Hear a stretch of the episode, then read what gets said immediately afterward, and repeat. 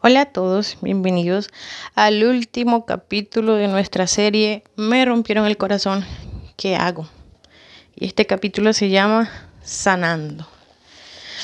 Ay, sanando. A veces se escucha lejos, cuando uno está sufriendo se escucha lejísimos que, que, algún día voy a estar y voy a decir, sí, yo pasé por ahí, yo también lo viví, yo también lo superé.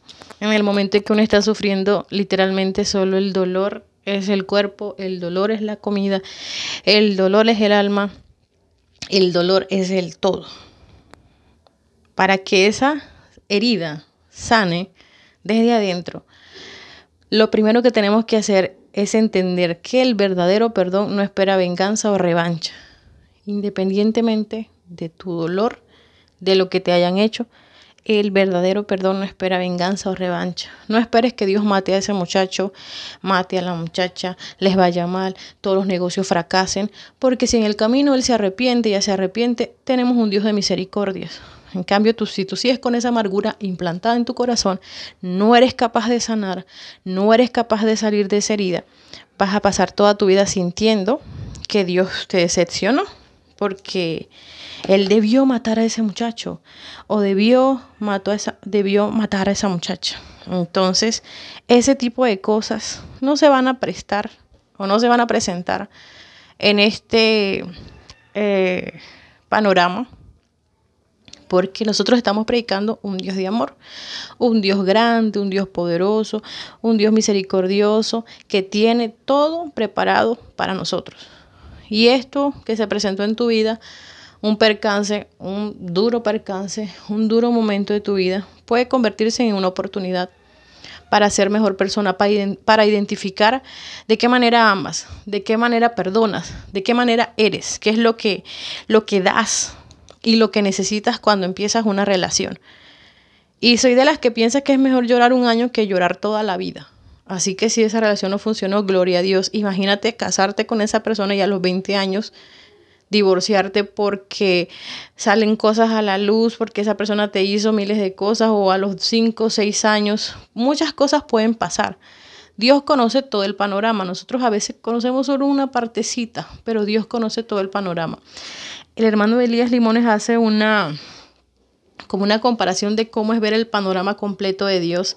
Nosotros estamos en un punto de pie parados, y pues no vemos un, un mapa, como por ejemplo cuando usamos Google Maps o un GPS como Waze, que muestra pues todas las rutas posibles para llegar a un lugar. Los satélites desde la órbita donde estén en el cielo muestran los caminos completos, los relieves, las montañas, eh, la forma de cada país, qué separa cada país. Esa es como la, la, la forma en que Dios ve nuestro futuro. Dios lo ve todo desde arriba, lo ve completo, el panorama entero, nosotros solamente vemos una parte. Por eso hay que entregarle a Dios nuestro futuro y nuestro presente, para que Él nos guíe a conocer a las personas correctas en el momento correcto, en el tiempo correcto porque eso va a ser de bendición para nuestras vidas. El libro, el hermano Elías Limones, perdón, tiene un libro que se llama Conexiones de Poder, que es maravilloso, y habla mucho acerca de las personas que necesitamos nosotros en nuestra vida, que nos ayudan a subir un nivel más, tanto en Dios como en cualquier aspecto de nuestra vida. Y eso es muy importante, porque es que Dios no nos quiere tener estancados a nosotros. O sea, tú eres quien le pone el límite a Dios en cualquier aspecto de tu vida. Ahora sí es cierto de que, como les decía al comienzo, uno ve lejos el descanso, el reposo del dolor que sentimos en ese momento, porque no se ve el panorama completo, Dios ve el panorama completo. Y el Señor tiene pensamientos siempre de bien para nosotros, siempre de bien, siempre de bendición para todos los hombres de la tierra, especialmente para sus hijos. Entonces no nos podemos encerrar en que algo no funcionó. Sé que es duro, sé que duele, pero si no funciona es porque hay algo mejor para ti.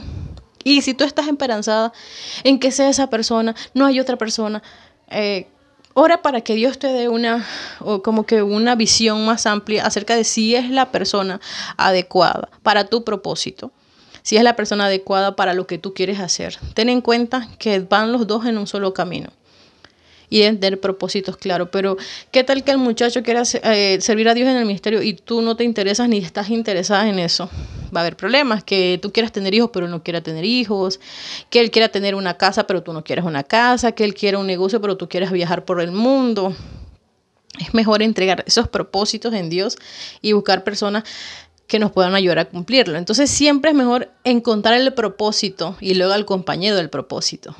No sé si me hago entender, porque a veces tú consigues al compañero y después el propósito y luego es más difícil porque el compañero que escogiste de viaje no quiere viajar para donde tú quieres.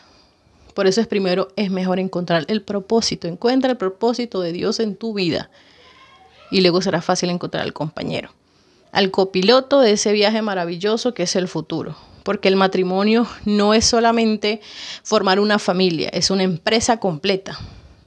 Proyectos, economía, eh, todos los planes que puedas sentir, tener en tu vida, que lo sientas en tu corazón, deben estar también en sintonía con lo que tu compañero de viaje siente y quiere para él. Hay personas que han recibido mucho dolor durante toda su vida, mucha tristeza, mucha desolación. Yo he sido una persona de esas. Eh, por acá no he contado mi historia, pero más adelante me animo y les cuento, pero la rosa de Guadalupe recargada me queda pequeña. Y que tal vez por eso a veces soy como que demasiado dura o, irónica. Eh, Proyecto Esther me ha ayudado mucho a sensibilizarme con todos los tipos de dolor. Tal vez porque yo he pasado dolores terribles en algún momento minimizaba que a alguien le doliera cosas que para mí eran tonterías. Pero no, no son tonterías, para Dios son importantes. Y ahora para mí también son importantes ver que hay personas que son más sensibles que otras, no, no las hace tontas ni bobas. ¿no? Son, eso es su forma de ser, así las ama Dios y así tenemos que amarlas nosotros. Eso es lo que es para ella importante. También tiene que ser para mí importante, porque es que si yo quiero que Dios me bendiga a mí, tengo que amarme y enamorarme del proceso de los demás y alegrarme con las bendiciones de los demás. Hay gente que no entiende ese principio de Dios. Si tú no te alegras por los demás, por cuando los demás cumplen sus sueños, tú nunca cumplirás sus sueños y nadie se alegrará con los tuyos. Estarás solo, así sea en la cima del mundo, pero solo. Por eso es tan importante dar de gracia, establecer relaciones sinceras, empáticas, con personas que necesitan tal vez un consejo, tal vez una mano amiga o simplemente un abrazo o una palabra bonita. Aquí no estamos hablando solo de relaciones amorosas, a veces se han perdido amistades y es duro perder una amistad. Doloroso, creo que a veces es más duro que, que terminar con un novio. O sea, eh, las amistades duelen, duelen ver a la otra persona.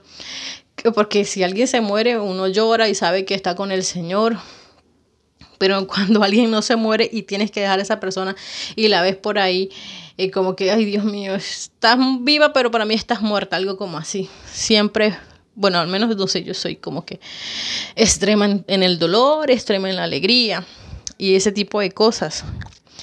Entonces, eh, hay una parte muy importante de la psicología que es el altruismo y habla acerca de que cuando una persona ha pasado por mucho dolor, quiere ayudar a todo el mundo, quiere ser el salvador de todo el mundo porque quiere evitar que los demás pasen por lo que él pasó.